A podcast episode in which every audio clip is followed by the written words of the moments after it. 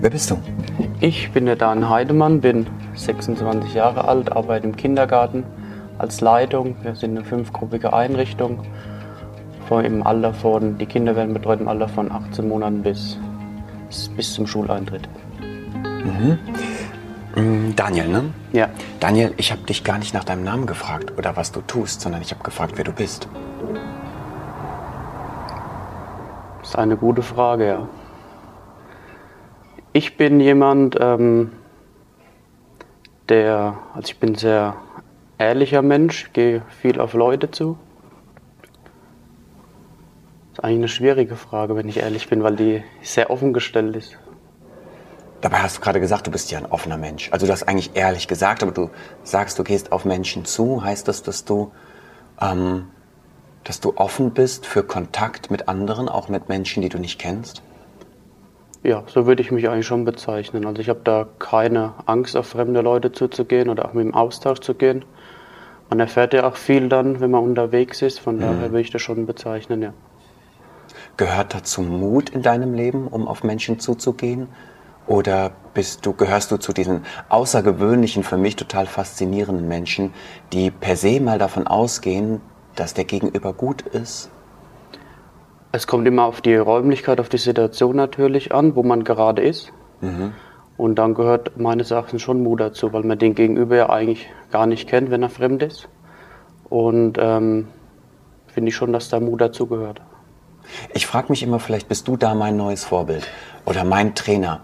Ähm, was es braucht, um auf fremde Menschen einfach so zuzugehen. Ganz ehrlich, mir fällt das schwer.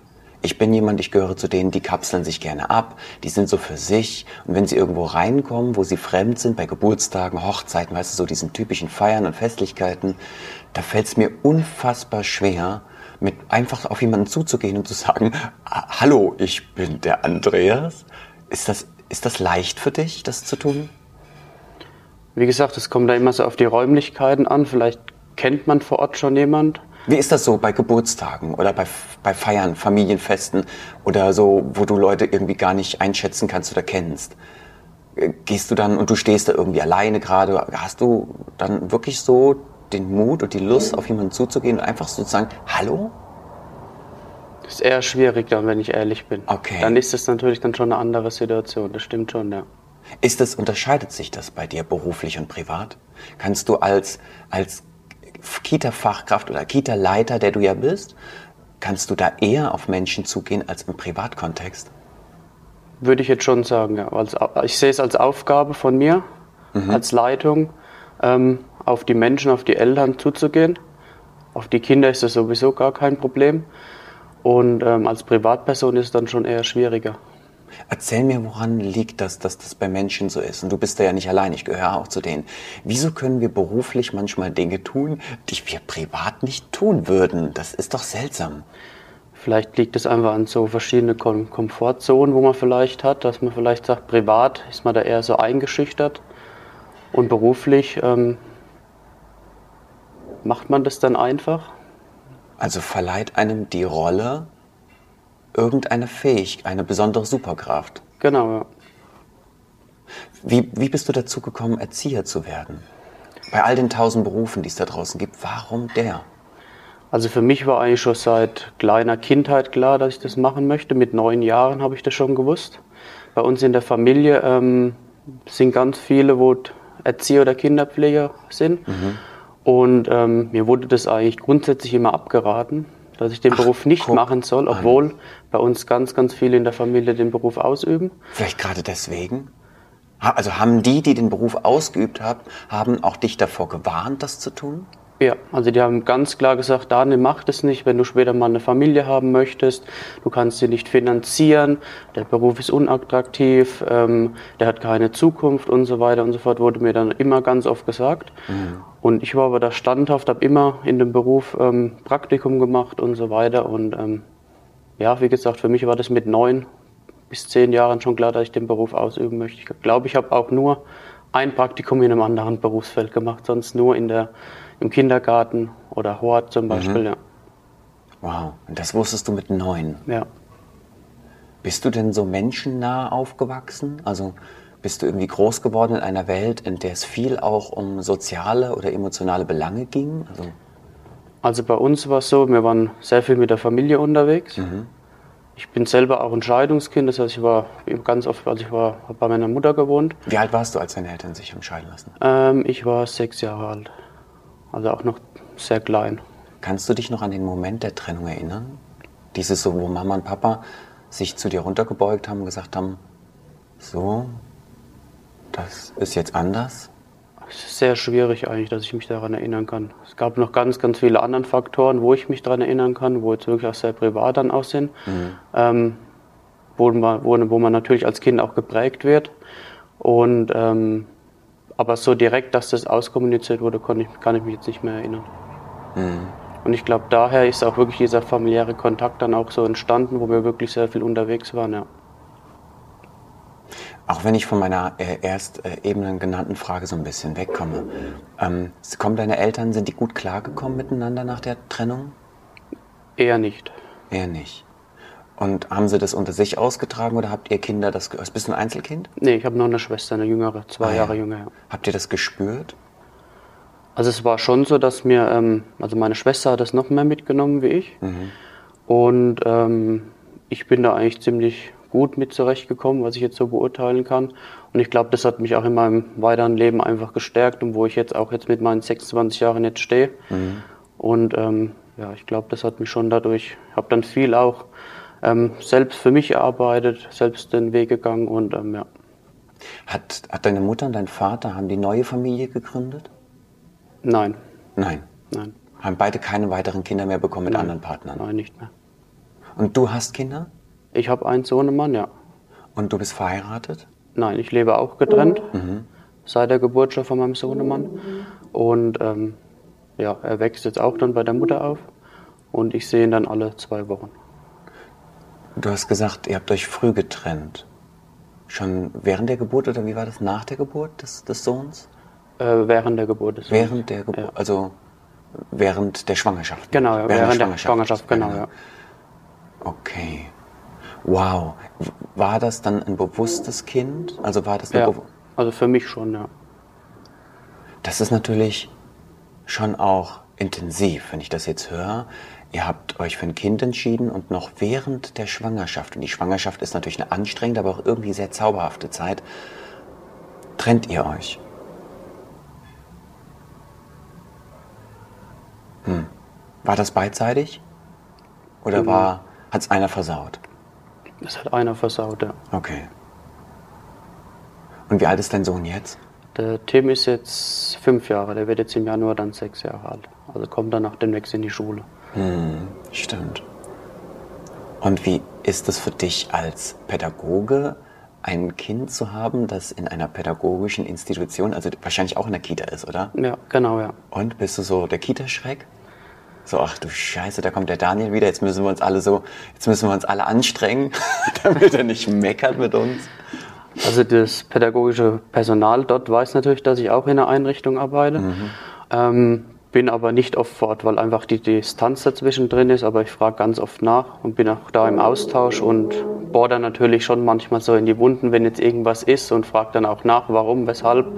Und ähm, so direkt als Kita-Schreck würde ich mich jetzt, glaube ich, nicht bezeichnen. Aber ich hake da schon öfters mal nach, ja. Mhm. Träumst du eigentlich manchmal davon, einen anderen Beruf zu machen? Also gibt es irgendetwas, wo du sagst, das würde ich eigentlich auch gern beruflich mal machen? Würde ich jetzt nein sagen. Ehrlich? Das ja. heißt, das ist im Moment dein Traumjob? Es ist mein Traumjob, weil ich mich damals auch dafür entschieden habe und mir das Riesenfreude macht. Ja. Ähm, und wenn ich ehrlich bin, ich mache mir da eigentlich keine Gedanken drüber, was anders zu machen, weil ich wirklich mich dafür einsetze und äh, mir den Beruf einfach Riesenfreude macht. Das sage ich immer wieder, wenn mich jemand fragt, warum hast du das gelernt, macht dir das Spaß und da stehe ich auch dazu.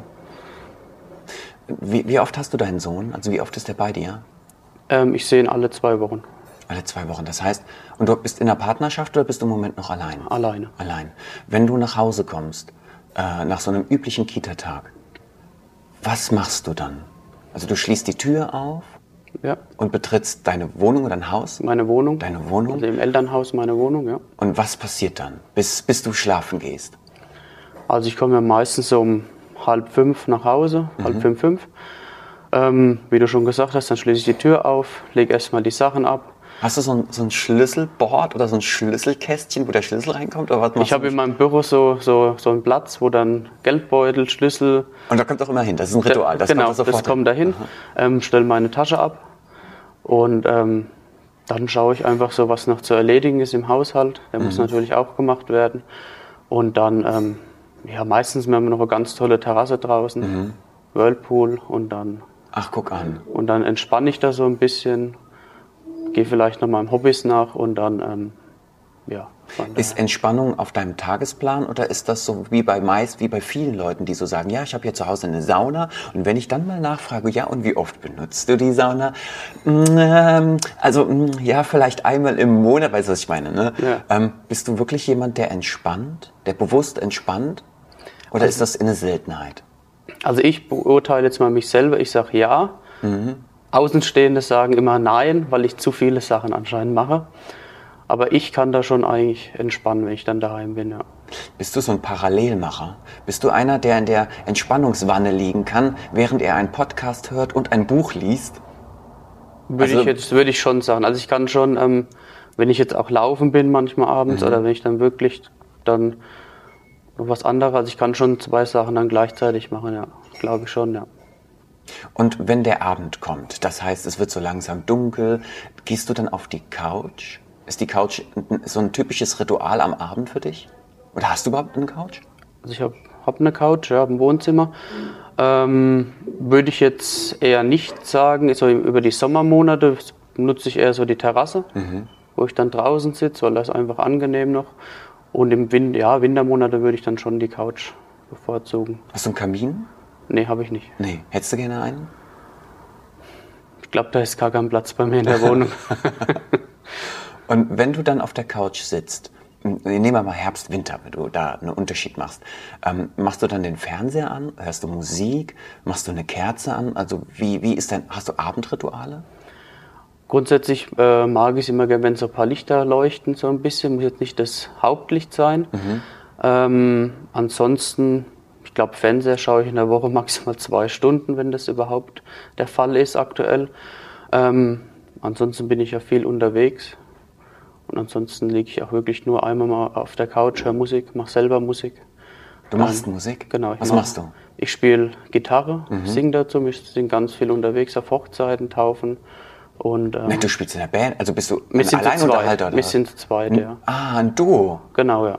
Okay, und, und was macht, was macht die, der andere Part, eine Frau, Mann? Ja, genau. Frau ist auch Erzieherin. Und die singt? Die was? singt, ja. Wir singen zusammen, ja. Spannend. Was, sp- spielt sie auch was? Sie spielt auch was, aber jetzt nicht in dem Duo mit drin. Also sie singt da nur. Und was für eine Art Musik macht der? So, so Cover-Pop-Songs und dann ein Genau, bisschen in die Schulmusik? Richtung, genau. Und dann auf Hochzeiten natürlich eher die ruhigere Musik und dann, ja. Das ist sehr cool. Okay. Ähm, spürst du da was Besonderes, wenn du Musik machst? Passiert da was mit dir? Das ist für mich auch, ein, auch Entspannung. Also das ist für mich einfach, das ist Spaß, Freude. Wie du auch immer so gern sagst, wenn du so, so Referent dann bist, so das im Bauch, dieses Kribbeln zum Beispiel, ähm, das spüre ich dann auch. Und dann, aber wenn dann so die ersten Töne dann gespielt sind und gesungen ist, das macht dann schon riesen, riesen Freude. Das ist schon geil, wenn du etwas machst, was du körperlich spürst, weil du es so liebst und dann kriegst du am Ende dafür sogar noch Anerkennung und Wertschätzung. Das ist schon geil, gell? Ja, Und das als stimmt, Musiker ja. ist das ja auch so. Das stimmt, ja. Ja, sei denn, du verkackst es halt komplett. Oder die Leute mögen das nicht. Ne? Ich weiß noch, es gab auch in meiner Jugend Bands, ähm, die haben dann, da gab es Großwerbung, kennst du bestimmt auch, in der Kneipe, spielt die in die Band, da waren da drei Leute. Ja. Das ist natürlich heftig, stimmt, ja. aber jeder fängt mal klein an, oder? Richtig, ja. Kannst du dir Beruf, ähm, die, äh, Musik beruflich vorstellen? ist sehr risikoreich. Also meine Sichtweise ist es. Ähm, ob das da verlangt, weiß ich nicht. Das müssten andere beurteilen. Ähm, ich glaube, ich kann's, könnte es von der Zeit her eigentlich gar nicht. Anfangs war das ziemlich viel von den Auftritten her im Jahr. Wir haben das jetzt so ein bisschen runtergeschraubt. Ähm, aber ich glaube, von der Zeit her würde das gar nicht so in mein Leben hineinpassen. Könnte ich dich verführen? Mal angenommen, ich wäre so ein Musikmanager und würde sagen, pass mal auf, Daniel, ich habe dich gesehen auf der Hochzeit, du bist der Kracher. Ich will dich promoten, ich will dich unterstützen, ich will dich managen. Dafür musst du deinen Job aufgeben, aber ich bringe dich richtig schön auf Tour. Ich glaube eher, dass ich dann bei meinem Erzieherberuf bleibe, weil das ja. ist einfach, was hier in meinem Herzen ist und das, wo mir Spaß macht. Und ähm, ich glaube, da muss schon was ganz Gravierendes passieren, dass ich das mhm. aufgebe. Jetzt hast du mir ja schon ganz viel erzählt, so aus deinem Leben, was du so machst. Aber eine Sache, die fällt mir bei dir sofort ein, weil du sagst, du lebst allein, äh, beziehungsweise nicht in einer Beziehung. Allein weiß ich gar nicht. Du sagst Elternhaus, wahrscheinlich wohnst du sogar mit anderen in einem großen Haus oder genau, was? Genau, wir sind drei Parteien. Ja. Ich wohne unterm Dach, Mitte wohnt meine Mutter. Ja. Und unten haben wir dann noch vermietet, ja. Ah ja. Dann äh, würde mich unheimlich interessieren, wen möchtest du lieben? Was ist das, was, was soll das für ein Mensch sein, den du mal lieben möchtest?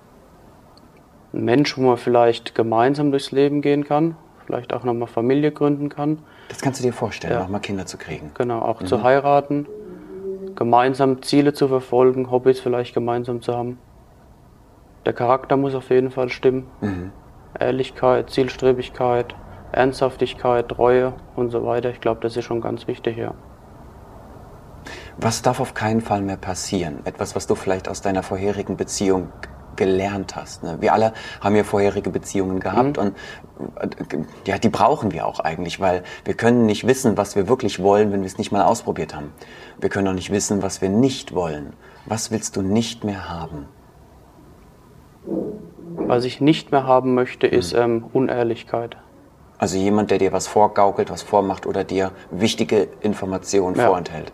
Egal in welcher Situation. Auch wenn es schwere Sachen sind. Ja. Du willst es wissen. Genau. Das mit Ehrlichkeit ist schwer, gell? Irgendwie die, die Leute, irgendwie habe ich das Gefühl, jeder definiert Ehrlichkeit für sich anders. Man, man würde meinen, Ehrlichkeit ist doch so ein ganz klarer Begriff. Lügen und Wahrheit. Ja.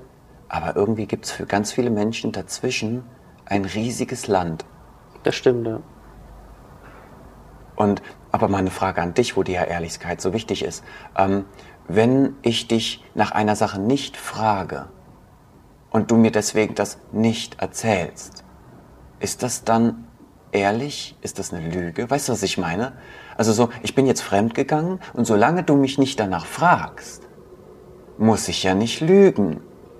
Ist, eine, ist das ist Vorenthalten einer, einer Tatsache auch für dich Unaufrichtigkeit? Ja, finde ich schon weil das ja eigentlich über eine Vertrauensebene gehen sollte, wo man ja dann eigentlich auch ehrlich zu jemand ist, weil mhm. es stört ja jemand dann oder der Gegenüber stört ja an dir etwas mhm. und dann kann man auch ehrlich sein und von sich aus sagen, das und das stört dich an dir oder an mir her. Mhm. Bist du denn ehrlich? Ich würde mich schon als ehrlich ähm, bezeichnen. Also ich stehe zu meinen Fehlern ob das jetzt privat oder beruflich ist. Und ich finde auch, das zeichnet auch einen Menschen aus, wenn man jetzt Ehrlichkeit ähm, ausspricht einfach. Mhm. Bist du auch offen und ehrlich oder nur ehrlich? Und ich sage dir, was ich damit meine. Sehr schwierig. Wir wissen ja alle nicht, was der andere wirklich damit meint. Wenn du irgendwas denkst, was krasses, was fieses, was Absurdes, was Abscheuliches. Wir haben ja alle in uns auch so eine dunkle Seite, so was Derbes, Übles, Stinkiges, Versautes. Würdest du, kann, kannst du darüber reden in deiner Beziehung mit deiner Partnerin oder deinem Partner? Ich könnte da schon drüber reden, ja. Das heißt, du willst diese Sachen auch gar nicht für dich behalten, beziehungsweise du kannst über diese Sachen freisprechen. Ja, also ich finde es auch wichtig, weil es befreit natürlich auch jemanden, Voll. wenn man darüber spricht. Ja. Also ich fühle mich danach einfach besser, egal welche Situation, Situation es ist. Und du bist auch bereit, weil dir das so wichtig ist, den anderen zu schockieren dadurch. Das ja. kann ja passieren, ne? Ja. Dass du sagst so, hier, ich habe einen Fetisch und das mag ich gern und dann sagt der Gegenüber, okay. Wenn, wenn jemand ähm, solche Sachen hat oder auch, ich finde immer, wir sind alles nur Menschen und da gehören auch Fehler einfach dazu. Ja, oder halt einfach Eigenarten. Also Fehler genau. ist so eine Sache, aber ja, Eigenarten. Eigenarten oder sein Lebensstil zum ja. Beispiel. Und wenn das jemand ausleben möchte oder allgemein, dann gehört es auch dazu. Von daher darf das ja auch jeder äußern, so wie er, wie er dann auch ist. Deswegen ist ja jeder Mensch auch einzel oder einzigartig. Und ähm, von daher ist das ja eigentlich nichts Schlimmes. Das ist ein schönes Schlusswort. Ich danke dir fürs Gespräch, Daniel. Ja, vielen, vielen Dank. Ja. Ciao. Ciao.